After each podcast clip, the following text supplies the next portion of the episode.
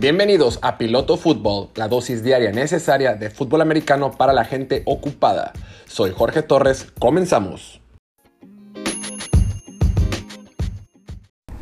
Hola, ¿qué tal? Bienvenidos a esta edición de Piloto Fútbol, edición de lunes, lunes 18 de octubre del 2021.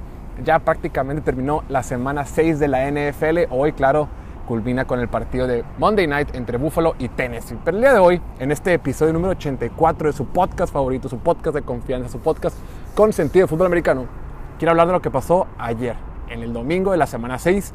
Qué partidos tuvimos, qué bárbaro tiempo. Partidos que se fueron a tiempo extra, partidos muy cerrados. Y quiero arrancar con uno de los que se fue a tiempo extra, el partido de Pittsburgh contra Seattle. El día de ayer tuvimos oportunidad de ir, otra vez tuvimos chance de entrar al acceso de, de prensa y qué partido el que se vivió en la noche del Heinz Field.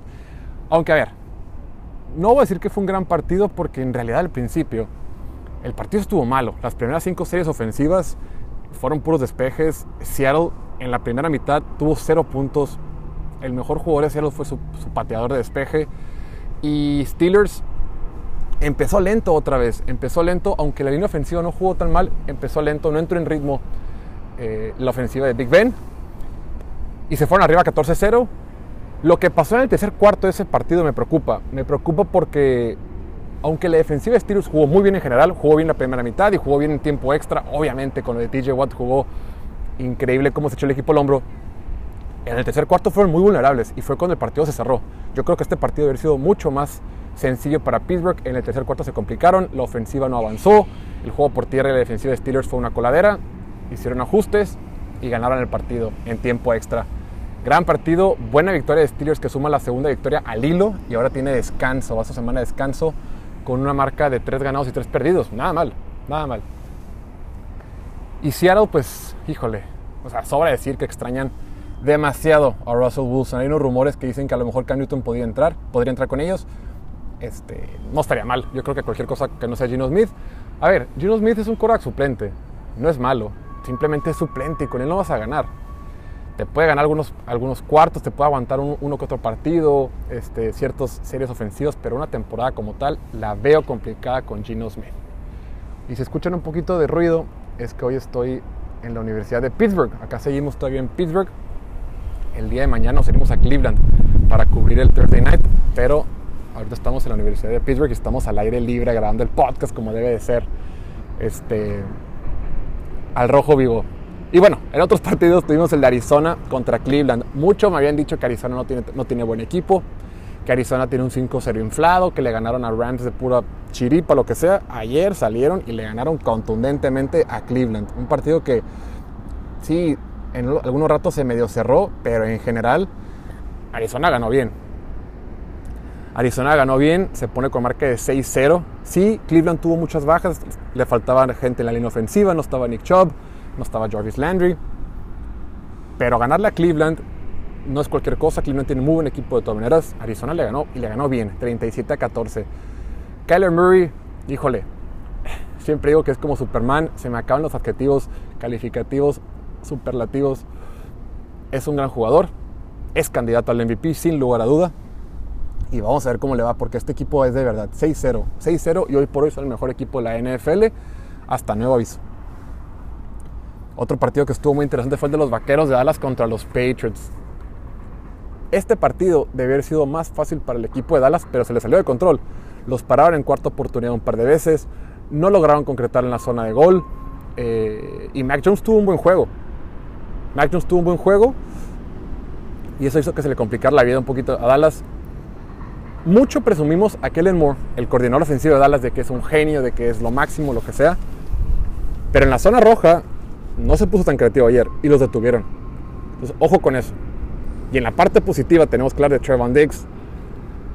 Wow, wow. O sea, no para. Siete intercepciones en seis partidos. Ha tenido intercepción en todos los partidos de esa temporada. No para.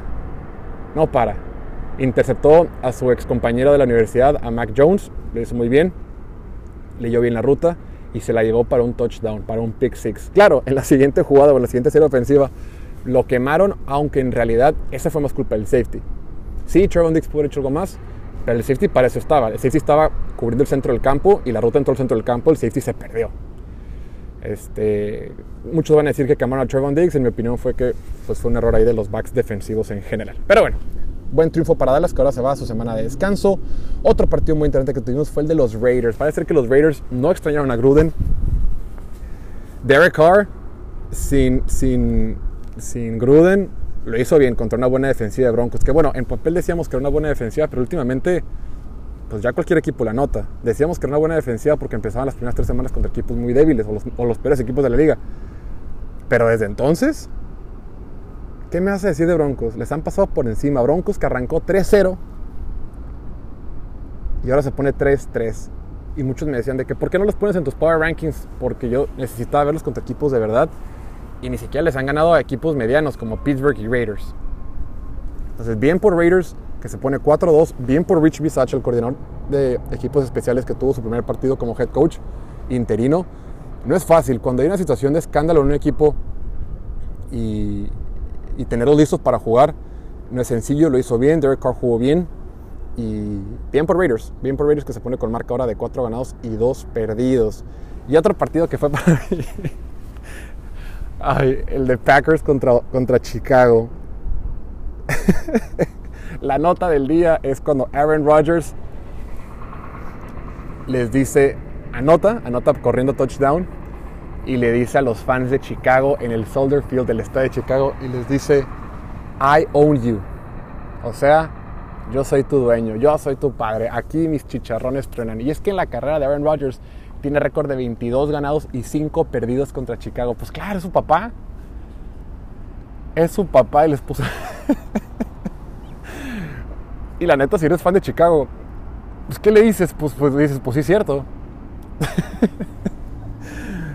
me dio mucha risa, la neta, perdón, pero si me estoy riendo, pero es que no hay cómo hacerle, o sea, la verdad, 22 ganados, 5 perdidos, siempre les han ganado en la carrera de, Aaron Rodgers nunca se ha enfrentado contra un quarterback porque Chicago nunca ha tenido buen quarterback. Y cuando digo nunca es nunca, literalmente.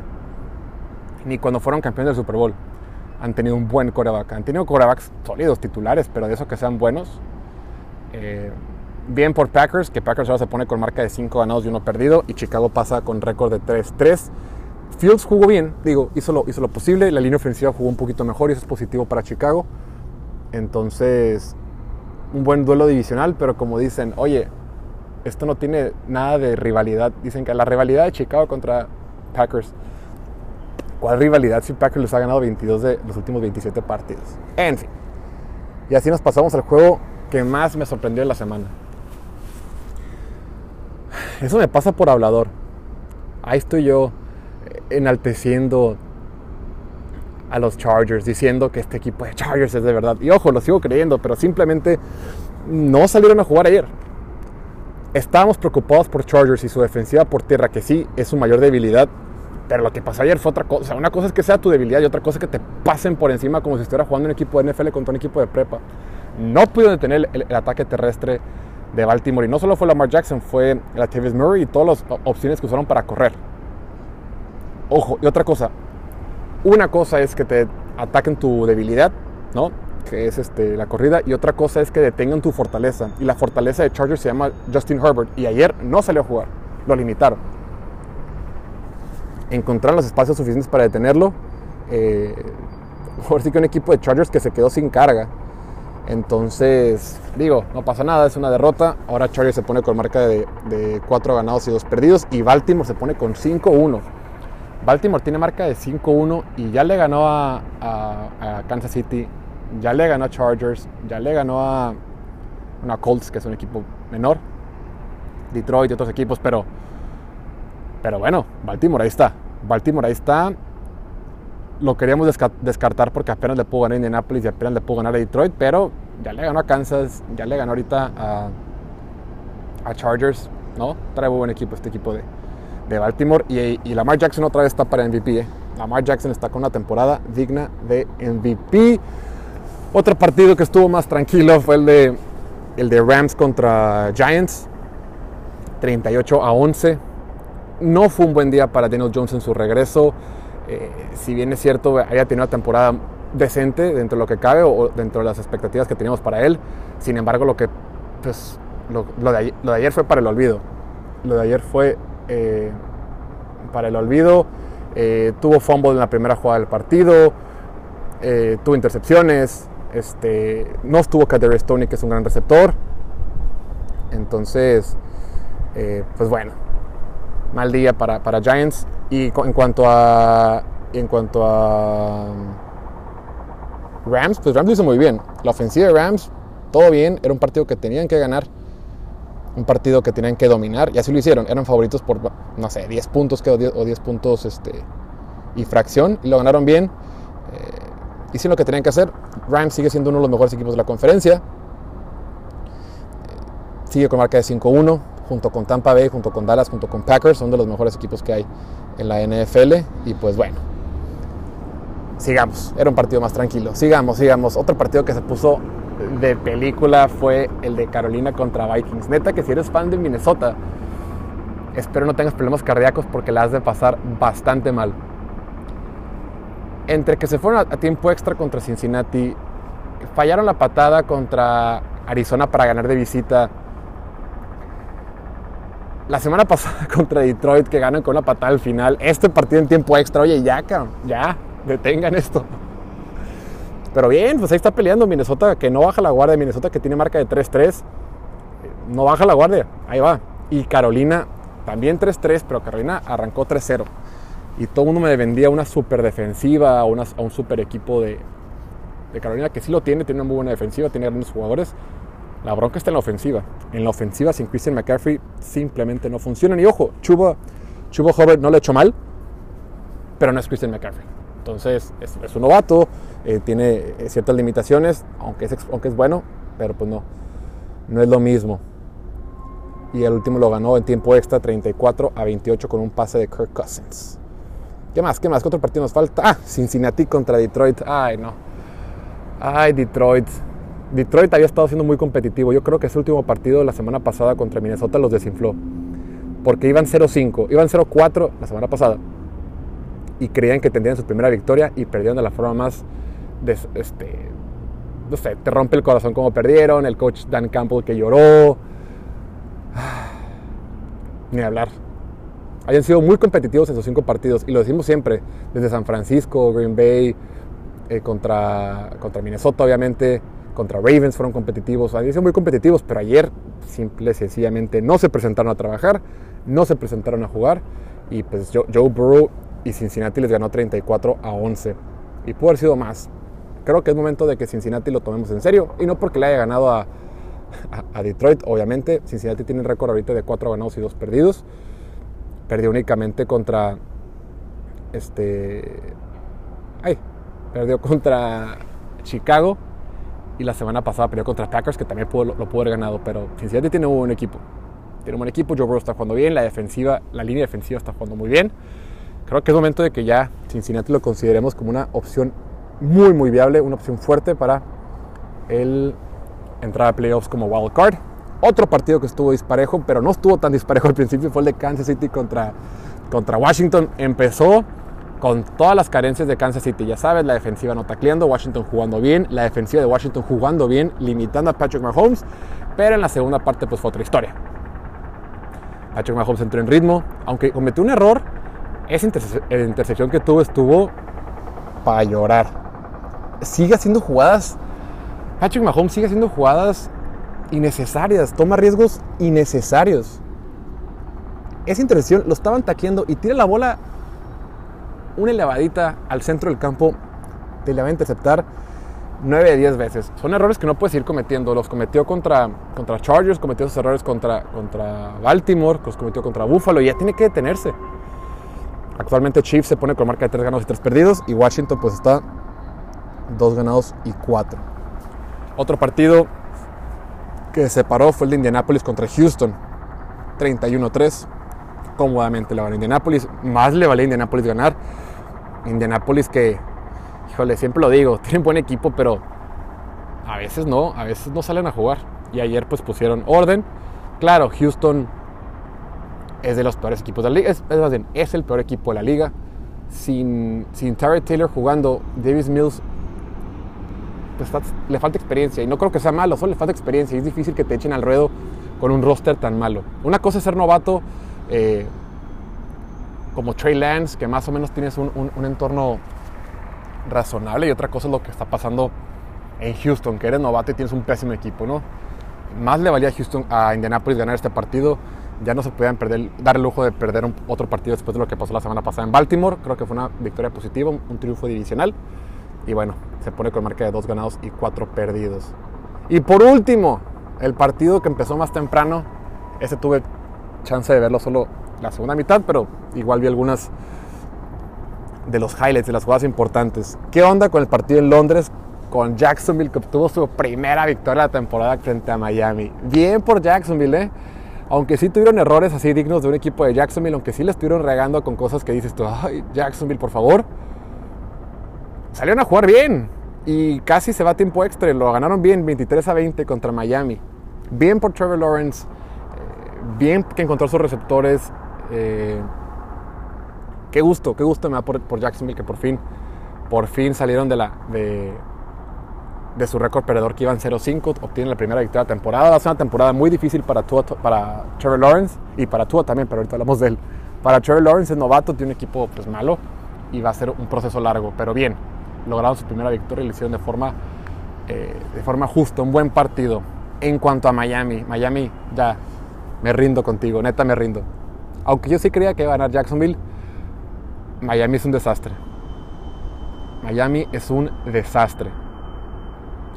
Y los problemas van mucho más allá de Tua, ¿eh? para que ni digan de que, ay, no, no es Tua. Tua jugó bien.